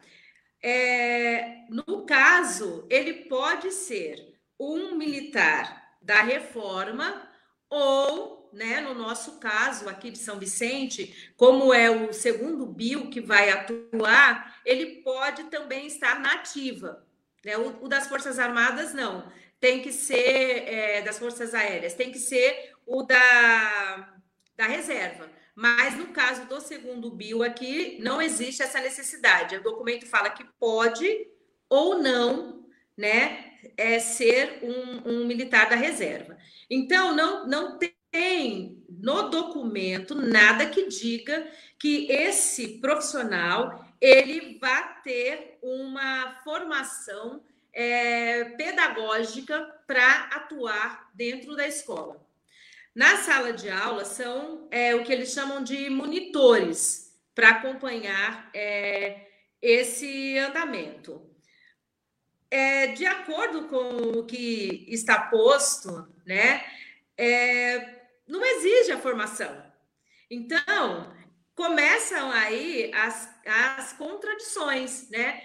Então, a LDB fala que nós temos que dar acesso, temos que assegurar né, a educação para todos. À medida que eu tenho é, uma escola que se o aluno não se adapta às regras, ele é convidado a se retirar, então essa educação não é para todos. Então a gente tem aí já essa contradição. Se eu tenho que dar esse acesso, né, a todos, e de repente o aluno que não está com o cabelo cortado, do jeito que deve ser, com a roupa passada do jeito que deve ser, ele não pode entrar na escola, ele tem que ser é, mandado embora então, eu já cerceei esse aluno aí do direito da, de educação para todos, né? E a questão de transferir compulsoriamente, isso não está previsto, né, na lei de diretrizes e bases. Essa essa questão de o aluno não se, se adaptou aqui, então é, eu vou expulsar esse aluno da escola, porque a transferência compulsória é isso, é só um nome mais bonitinho para falar da expulsão do aluno, né? Então não, não temos. É, então fica tudo muito incoerente. E a manifestação da, da, da diversidade cultural que nós temos que trabalhar porque a, a, a legislação diz que nós temos que trabalhar com isso. E aí, como que eu vou excluir isso? Porque quando eu vou uniformizar, eu estou dizendo que tem que ser exatamente daquele jeito, né? E assim, é liberdade de manifestação de ideia, liberdade de manifestação é, de opinião. E aí eu vou ter que ter alunos batendo continência é, sentados enfileirados, é, sem é, é, poder se comunicar dentro da sala de aula, porque tudo isso faz parte, então, da, da regra, da conduta, né? E eu tenho que é, ter o, o, o, diálogo, a legislação garante é isso, trabalhar com os temas transversais, né? Enfim, então, é, essa, essa incoerência que a gente tem aí em termos de legislação. E ter um professor que se preparou a vida inteira para lecionar, para dar aula, e de repente ele ter alguém que não passou por essa formação, mas que estará ali para poder opinar. Né? Eles falam, ah, eles, o militar não vai mandar, o militar não vai ficar dentro da sala de aula dando aula. O professor ele vai ter autonomia, mas as regras de condutas são dos militares. Então significa que se eles não agirem de acordo com essas regras e condutas, né, o professor também não vai poder fazer interferência, porque a legislação aí posta por eles é clara que é o seguinte: o, os militares eles dão, eles dão todo o encaminhamento nas questões é, disciplinares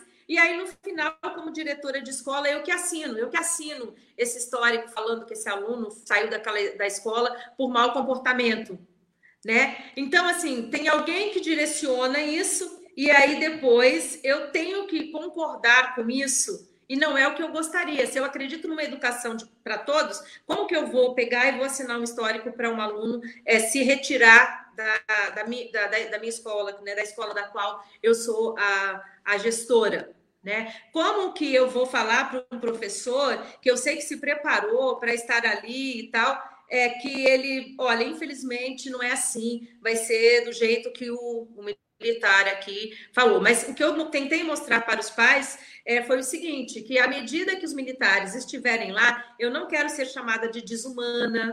Eu não quero é, que as pessoas falem assim, é que eu não consigo lidar com as diferenças, que eu não consigo é, trabalhar com os alunos que têm um ritmo mais lento de aprendizagem, porque de acordo com é, o que está posto, é, vai ser assim. Os, o, os coordenadores eles ficarão é, no portão e os alunos que não estiverem é, vestidos adequado, eles já são dispensados a partir dali mesmo. Eles não entram na escola e eles são punidos, punidos assim, esqueceu o lápis, esqueceu o caderno. Eu sei que nós estamos, nós vivemos um momento que o pai sai para trabalhar, a mãe sai para trabalhar, e esses adolescentes, eles são é, responsáveis por cuidar deles mesmos. E eles acabam esquecendo um livro, acabam esquecendo um caderno, um dia lá, um lápis, e eles vão acabar é, sendo, de certa forma, punidos por conta de tudo isso. Então, e a escola que nós temos hoje, ela não trabalha dessa forma, ela é acolhedora, né? Ela não é uma escola que exclui, ela é uma escola que, que acolhe. Então, são essas questões que os pais é, precisam é, pensar. Eles estão, é, de fato, é, prontos para ter os filhos nessa escola, nesse modelo que está sendo posto, é a, a reflexão que eu gostaria que os pais é, fizessem. Né? Então, eles vão assinar um termo de compromisso dizendo que eles se responsabilizam né, por esse fardamento, é, por esse material, que eles, é, é, que eles é, concordam com tudo o que está posto na legislação. Então, esse documento tem um modelo que eu também é, apresentei para os pais, né, quando eu fiz essa reunião de esclarecimento. É, eu falei: olha, está aqui, vocês vão assinar um termo de compromisso dizendo que vocês são responsáveis por tudo isso, né? E aí, uma outra questão do projeto. É, eu tenho é, alunos de primeiro até o nono ano de escolaridade, né? É uma escola com 1.500 alunos, né? O projeto fala que tem que ter mais de 500, lá tem 1.500. E eu tenho período intermediário. É uma escola que não para, né? Aquela escola que começa às 7, das 7 às 11, das 11 às 15, né? E assim vai, e das 15 às 19. E é, o, o projeto prevê, não prevê esse período intermediário aí. E outra coisa, ele é voltado exatamente para os alunos de sexto ao nono. Então, o meu outro questionamento é: e os alunos do primeiro ao quinto? Eu terei duas escolas diferentes dentro é, da mesma escola? Uma escola de primeiro ao quinto, que a gente vai seguir as normas né, da Secretaria da Educação, um currículo é, baseado é, no, no, na base comum, né, que São Vicente tem uma base comum curricular de São Vicente, e vou ter uma outra escola de sexta ao nono que vai levar em consideração todas as regras da escola militar, com outros procedimentos e tal. Isso vai causar um, um, um grande conflito, porque vai ser assim: ah, por quê? que para o fulano você teve um procedimento e para o ciclano você teve outro procedimento? Ah, é porque o, o ele, é, é, é, ele está na escola que eu tenho autonomia para gerir, e o outro lá, não, eu não tenho, são os militares que estão gerindo. E aí, outra coisa Sônia. que eu chamei a atenção dos pais. Hã? Não, não, só para. Está tendo uma interação bem, bem importante aqui por conta da sua presença aqui no Manhã RB Litoral, e que eu acho que vale a pena registrar até algumas questões. A Fabiana Prado Pires de Oliveira ela fala: a população não tem dinheiro para pagar a conta de luz, mas a farda deve estar devidamente passada. É um bom questionamento, né? Elisa Riesco, ela fala: aí sim sem, sendo entendida por parte de alguns pais como a saída, a resposta para que o aluno, a aluna, seja um cidadão de bem, né? Grande ilusão. E a Tânia Moraes, ela fala, há uma lei estadual da década de 80, autoria do deputado estadual, à época, Paulo Frateste, a qual proíbe que o aluno seja impedido de entrar na escola por estar sem uniforme, que é como você colocou, é a política da inclusão, né? A Rita de Cássia Campos fala agradecimentos à diretora Sônia pela sua postura, pelo cabedal de conhecimentos e pelos esclarecimentos. E a Sônia Maciel fala: só do tenente tinha mais de 10 bate-pau que tumultuavam o, todo e chamavam os alunos que estavam ao lado questionando, questionando de esquerdistas. A participação do tenente, acho que na, na, na reunião.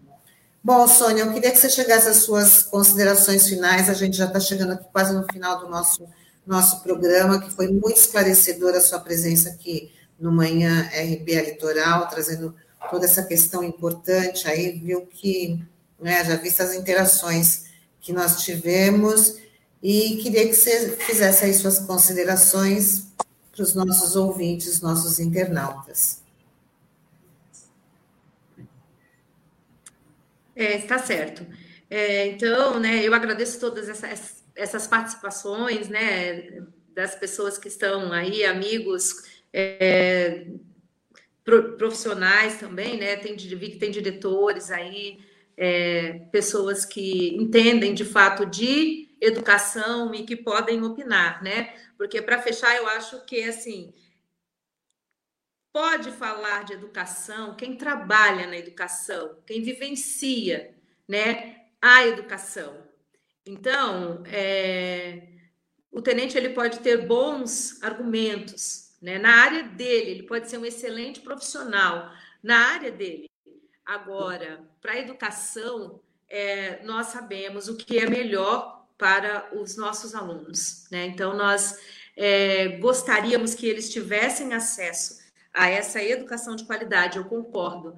É, muitos alunos ali, naquela região, não têm nem energia elétrica em casa, que quem dirá, né, que são o ferro de passar para manter essas becas aí totalmente organizadas, né? Então, assim, é de uma incoerência muito grande, né? E, e olha, eu fico muito triste, assim, ó, é, por que, que nós escolhemos essa escola? Ah, porque a nota dela é baixa, é porque os alunos estão em vulnerabilidade social, é porque, quer dizer, são todos os aspectos que eles consideram é, negativos. O que nós precisamos para ter uma escola de qualidade é investimento, tá? Se eles vão colocar lá 18 militares, se eles me derem, não precisa 18, se eles me derem cinco inspetores de aluno, já está resolvido o meu problema. Educação de qualidade se faz na escuta ativa, se faz entendendo o problema do outro, a situação pela qual está, ele está passando. O aprendizado se faz quando a gente é, se coloca na condição do aluno, na situação é, em que ele está vivendo, é, e faz com que ele se sinta valorizado e não inferiorizado por conta de uma medalha que um outro recebeu, por não ter esquecido nem um dia o material, por ter batido a continência da forma correta, por ter ficado né, é, imóvel é, numa fila. Então, é, não é isso. Educação é participação, é pensamento crítico, é manifestação da cultura, da sua forma de ser, de pensar, né?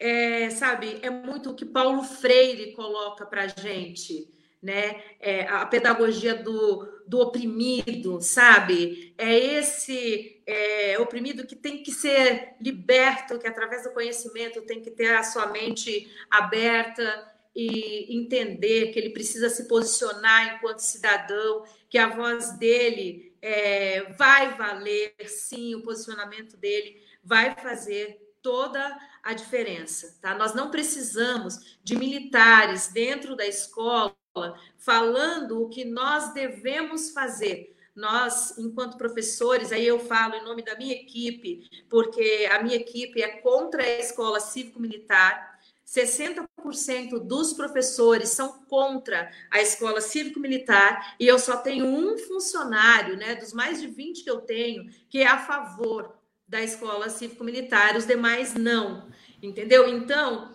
é, eu estou aqui reproduzindo a fala daquela comunidade escolar, né, com propriedade, sem nenhum viés político, sem, sabe, me posicionar em relação ao partido X, Y, Z. Eu estou aqui como educadora como gestora que preza por uma educação de qualidade, por uma gestão democrática, participativa, que a comunidade tem vez e tem voz. Os alunos do Jorge Berrembá Senra precisa de ter vez, precisa de ter voz. E o IDEB nós vamos melhorar com o passar do tempo, agindo democraticamente, fazendo com que esses alunos sejam protagonistas né, desse conhecimento e não soldadinhos de chumbo que podem ser é, manipulados. Né? Então, é, é, sobre isso que eu quero falar,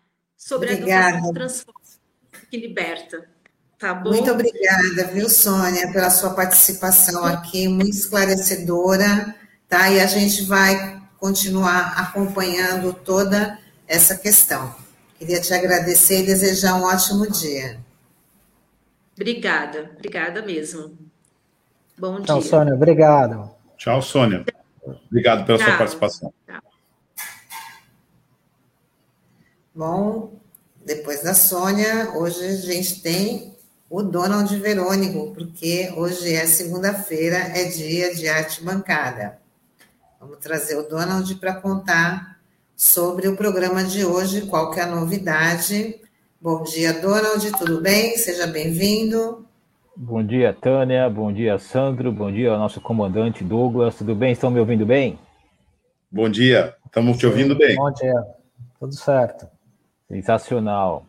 É, hoje nós, nós, é, nós, entramos no mês de julho, né? Estamos a, a menos de 20 dias das Olimpíadas e depois das Paralimpíadas. E o nosso entrevistado de hoje tem tudo a ver com esse tema Taigo, será que você pode soltar o, o, o vídeo?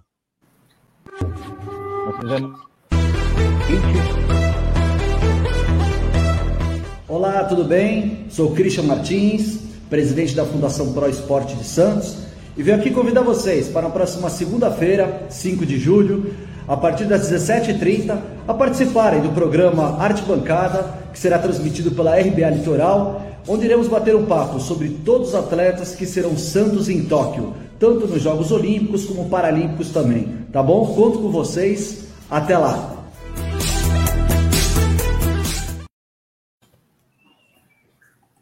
É isso aí. As Olimpíadas que têm data marcada para o seu início dia 23 de julho. Estamos aí a menos de 20 dias.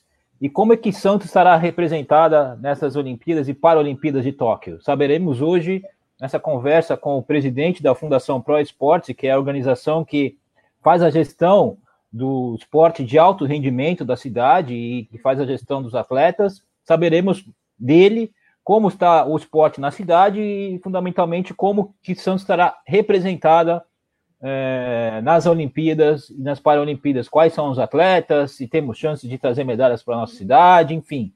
Todo esse, esse assunto que está em pauta agora no mês de julho. Muito bacana, viu, Donald? Então, tá dado o recado aí, o Arte Bancada hoje, às 5 e meia da tarde, aqui na RBA Litoral. Então, tá imperdível. Muito obrigada, viu, Donald, pela sua Muito participação obrigado. e desejamos bom programa. Muito obrigado a vocês, desejo a todos e todos que nos ouçam, ouvem uma ótima semana e até às 5 e meia da tarde. Tchau, tchau. Até daqui, até daqui a pouco. Valeu. Tchau, tchau. Tchau, Donald. E a gente já encerra aqui o nosso Manhã RBA Litoral, que daqui a pouquinho, bem daqui a pouquinho mesmo, faltando alguns minutos para o Olavo Dada trazer o programa O Som da Praia, que é às 11 horas, daqui, e duas da tarde tem o Marcos Canduta com a tarde RBA, e como o Donald acabou de apresentar, às 5 e meia da tarde, Arte Bancada, tá? Então a gente está de volta amanhã. Muito obrigada aí pela audiência, pelas interações e até amanhã. Tchau, tchau. Tchau, pessoal. Até amanhã. Tchau. Se você perdeu a edição de hoje, é, às 19 horas, ela passa de novo no dial para quem está só acompanhando pelo áudio. Mas já está desde agora disponível nas plataformas digitais. Até amanhã. Tchau.